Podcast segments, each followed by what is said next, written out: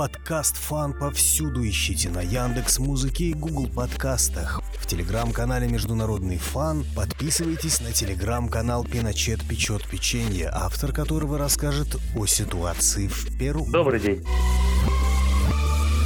Тревожные новости. Военный контингент Именно военнослужащие США приходят в Перу, и причем просит об этом их премьер-министр, если не ошибаюсь. Так и есть. Запрос на примерно 700 военнослужащих американских был одобрен предварительно, по крайней мере. И да, они направятся в Перу. Но тут надо сказать, что, во-первых, в Перу американские военнослужащие присутствуют постоянно на протяжении последних лет 20-30. А если мы учтем какие-то тайные миссии советников э, или сотрудничество на уровне военных разведок, а также участие Перу, постоянное участие в военных учениях с южным командованием США, а они проводятся как в области сухопутной армии, так и флота, США из Перу и не уходили. Сейчас просто происходит их усиление.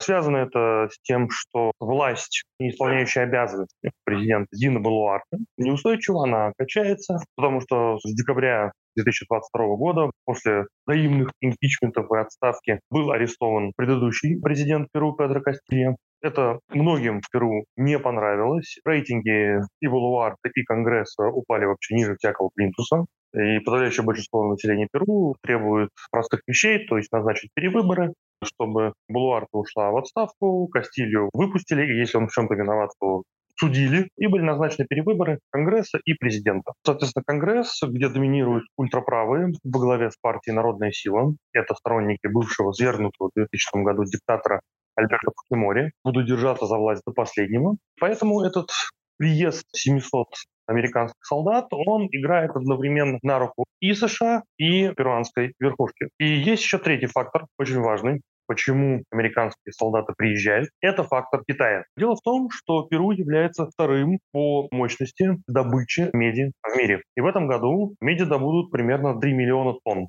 США, безусловно, хочет закрепиться на рынке перуанской меди, потому что сейчас есть угроза со стороны китайских горнорудных компаний, а американо-канадские конгломераты все-таки хотят сохранить свою де-факто монополию. Ранее Илон Маск негодовал не о меди, а о литии и напоминал о том, что правительство США может подвинуть любого президента. Это хорошее замечание. Перу – это настоящий склад э, необходимых для новой кавычках зеленой энергетики материалов и ресурсов. Это медь, это литий. Литий причем нашли на границе с Боливией. Очень большие запасы. И сейчас, собственно, идет их разведка. По меди Перу занимает второе место в мире по ее добыче. В этом году примерно 3 миллиона тонн добудут. И проблема для США это то, что Китай сейчас ведет активную экспансию в регионе и пытается подвинуть в сторону и довольно успешно канадо-американский горнорудный żadnej korporacji. Протесты, которые идут против ныне действующего правительства Перу с декабря 2022 года, во многом возобновили, реанимировали вопрос о действии американо-канадских ТНК в Перу. Дело в том, что протесты часто происходят в бедных христианских общинах коренных народов, и это именно те земли, которые перуанские власти разрешают, собственно, эксплуатировать этим самым горнорудным ТНК. Поэтому очень многие протесты тут переплетаются как бы экономическая составляющая и политическая составляющая. И проблема для американцев заключается в том, что в горнорудной сфере американо-канадские ТНК подвигаются со стороны китайских аналогов. И, в общем-то, есть опасения, что китайцы получат доступ к добыче необходимых для новой зеленой экономики материалов. А на границе с Боливией в Перу сейчас, по предварительным данным, нашли одно из крупнейших месторождений лития. Это вообще стратегически важный материал для, собственно, электромобилей. И вот вспоминая ваш вопрос, связанный с высказыванием Маска, особенно в тех условиях, что США выкинули из Боливии, Перу становится стратегически важным местом. Контроль за правительством и состоянием дел, в которой являются критически важным для американской экономики. И, конечно, США хотели бы выкинуть из Перу Китай. Китай стал для Перу крупнейшим экспортным рынком, в два раза превышает американский, поэтому Вашингтону обычными мирными методами, методами экономического какого-то давления, вряд ли получится выдавить Китай из Перу. Остаются только силовые методы увеличения своего военного присутствия в стране, свои президенты, свой парламент у власти в Перу. Последний раз, когда мы обращали свое внимание на Перу, там был президент от Сахи, можно сказать. Как же вышло так, что его отстранили? Педро Кастильо пришел к власти в 2021 году в очень напряженной борьбе. Никто не ожидал, что он вообще придет к власти. То есть там были другие прецеденты от э, левого лагеря. Но вот он оказался тем, так сказать, чертиком из табакерки, темной лошадкой, которая опередила всех. И он вокруг себя создал, как тогда казалось, довольно действующую левую коалицию, за которую, кстати, проголосовало довольно большое количество жителей в столице Перу, городе Лима Крыма, что, опять же, повергло в шок традиционно правую и ультраправую элиту Перу. Но дальше Тач Кастилью товарищ в кавычках, начал, в общем, проводить очень странный курс. За все то время, пока он был у власти, вот если я не ошибаюсь, кабинет министров полностью поменялся больше 15 раз. Ну, сколько он там, чуть больше года был у власти, и вот каждый месяц-полтора меняется полностью правительство. Одни министры уходят в отставку, приходят другие министры и так далее. Сейчас точно назвать причину этого невозможно, потому что много факторов сказывалось, и рыхлость коалиции, которая стояла вокруг Кастилии, и то, что вокруг него постоянно велись какие-то интриги, на него постоянно пыталось влиять огромное количество людей. Он сам, понимая свою неустойчивость политическую, пытался сколотить хоть какой-то там альянс с правыми, с центристами. Вот эта неустойчивость, она в итоге привела к неустойчивости его правительства и то, что оно постоянно менялось. А неустойчиво работающее правительство — это, что называется, проблема для экономики. А экономика у Перу была, ну, прям скажем, в не самом прекрасном состоянии. Перу очень плохо прошло пандемию. Количество умерших умерших от пандемии ковида в Перу было просто огромно. Оно там было, по-моему, около 200 тысяч человек, что для страны с населением в 33 миллиона человек — это колоссальная просто цифра, просто огромная. Здравоохранение Перу рухнуло, оно было уничтожено. Март 2022 года, известные события на Украине, и США начинают формат санкционной войны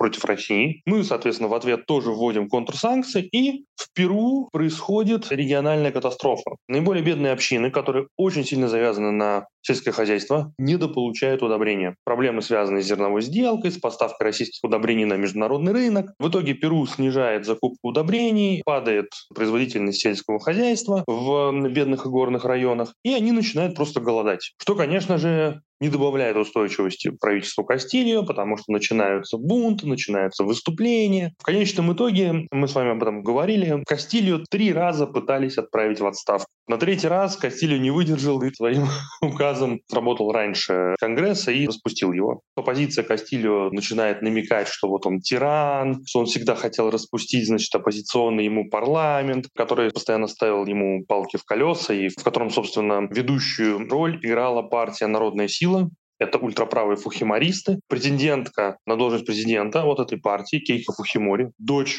бывшего диктатора Альберта Фухимори. Она очень долго не признавала победу Кастилью, пыталась даже апеллировать к США, чтобы они сказали веское слово, что они там не признают выборы, не признают победу Кастилью. Ну, ей это не удалось в 2021 году, зато удалось вполне себе в 2022 году сделать все, все возможное, чтобы Кастилью свергнуть. И есть гипотеза, она основана на интервью, на каких-то определенных там косвенных данных, записках, которые стали известны буквально в первые две недели после свержения Кастилии, что в парламенте не смогли бы собрать большинство для вынесения ему импичмента. И Кастилью это, в общем, знал. Но внутренний круг Кастилью или близкий к нему, включая ряда министров, убедили президента в том, что это будет хорошая идея распустить Конгресс. Юридически он ничего не нарушит. Подобрали ему, видимо, какие-то законы. И Кастильо поступил так, как ему советовали. А оказалось, что это, в общем, не вполне законно. И после того, как его предала армия, с которой говорил посол США в Перу Лиза Кенни, Кастилью совершенно спокойно свергли, арестовали, и сейчас судят.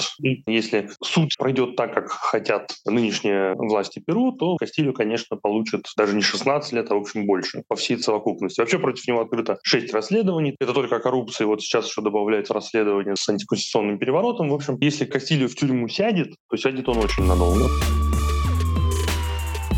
вернемся к увеличению. Присутствие американских военных отреагировал ли уже китайский бизнес в Перу? Китай пока на это особо не отреагировал. Пока Китай, даже с учетом того, что прислали аж 700 американских военных, Китай пока находится в очень хорошем положении. Он экономический доминант перуанской экономики. Если его оттуда выгнать, Представим, что ставят им всякие препоны, ограничения, прокуратура и суды начинают вал дел против китайских компаний, благо и против китайских компаний, и против американских компаний, и местных перуанских компаний в области горнорудного дела, лесозаготовок, транспорта, сельского хозяйства. Можно нарыть много чего. Тут невиновных не будет. Все будут виновны в многочисленных нарушениях экологического законодательства, трудового законодательства, ну и так далее. Но если это начнется, китайские компании начнут выдавливать и, допустим, выдавят. После этого будет коллапс перуанской экономики, после чего и американцев, и госпожу Балуарте, и всех, кто ее поддерживает, просто вынесут ногами вперед. Ну, в общем-то, в Перу многие живут, прям скажем, что врагу не пожелаешь. Но здесь, помимо сельских районов, бедных районов, районов с коренным населением, рабочих пригородов в городе, где удобств коммунальных нет, этот коллапс, он затронет вообще всех. Я лично не сомневаюсь в том, что перуанская нация здесь поступит, в общем-то, так, как она уже не раз поступала за ее историю. Снесут к чертовой матери правительство и все. Вот и американцы тоже попросят на выход. Какими методами может действовать США, чтобы не вызывать подобного свержения правительства? США в данном случае будет потихоньку строить проамериканскую коалицию в Латинской Америке вообще. То есть это касается не только Перу, всей Латинской Америки, где экономически Китай стал первым торговым партнером с большим отрывом от всех остальных, вообще говоря, стран и регионов. И входит в топ-5 крупнейших инвестиционных партнеров. Опять же, хорошие отношения между Россией и Китаем привели к тому, что Россия стала постепенно вытеснять в ряде стран и в ряде регионов Латинской Америки США вместо традиционного гаранта безопасности, да, того, кто предлагает определенные услуги безопасности и, соответственно, военные консультационные услуги, будет скорее заход через союзников. Будут постепенно выдвигаться и усиливаться связи между латиноамериканскими общественными организациями, которые будут спонсироваться через американский бюджет, лидеры которых будут обучаться в США, им будут объяснять, за что надо бороться, как надо бороться, по каким методичкам. Но вот их просто будут подкупать. Вероятнее всего, США привлечет на свою сторону Евросоюз. Испания очень сильно активизировалась на этом направлении. Грядет саммит между, собственно, Евросоюзом и объединением латиноамериканских государств и государств Карибского бассейна, СИЛАК. Испания очень сильно пытается продвигать именно такую европейскую повестку в Латинской Америке. Она, конечно, в определенном смысле конкурирует с американской, но если мы мы говорим о выдавливании Китая, если мы говорим об увеличении экономических возможностей США и ЕС в Латинской Америке, вот в частности подписание соглашения ЕС-Меркосур, то можно сказать однозначно, здесь американцы и европейцы — это партнеры. Это союзники, здесь будут действовать связки. И европейцы тоже, особенно испанцы, поскольку основной язык Латинской Америки — это испанский, и испанцы имеют колоссальное культурное влияние, на самом деле, на Латинскую Америку и связи э, политические, культурные между Латинской Америкой и Испанией всегда были очень сильные. Так что, я думаю, там тоже повторится эта ситуация, когда оппозиционные лидеры правые, и не только лидеры общественных организаций будут приезжать в Испанию, обучаться в Испании, им опять будут говорить, что надо делать, как надо делать, какую повестку проталкивать, и, так сказать, отсылать обратно. То есть такой общественно-политический, культурный контроль и постепенное проникновение на рынок и выдавливание Китая.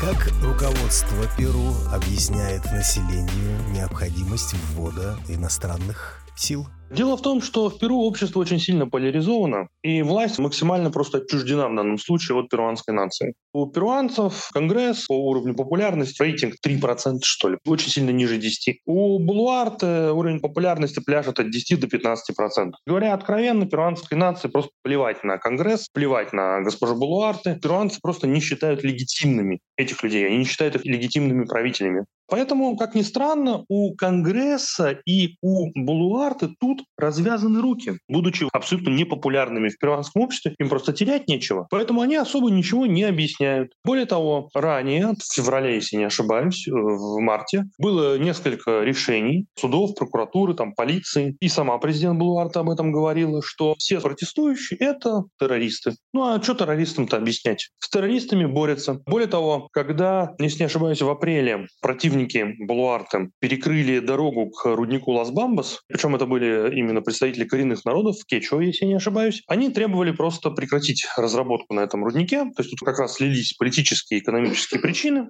Они крестьяне, занимаются сельским хозяйством, соответственно, никаких экологических норм при разработке не соблюдается, все загрязняется, у них там падает урожайность, они там чуть ли не в э, состоянии буквально еще немного и голод будет. Ну и Верховный суд Перу, он просто вынес решение, что право на протест, которое было гарантировано Перуанской Конституцией, вообще говоря, это не право. И вообще даже мирный протест может рассматриваться как преступное намерение и преступная деятельность. Обращаясь к обществу, говорят, что вот смотрите, у нас террористическая угроза, мы принимаем соответствующие меры.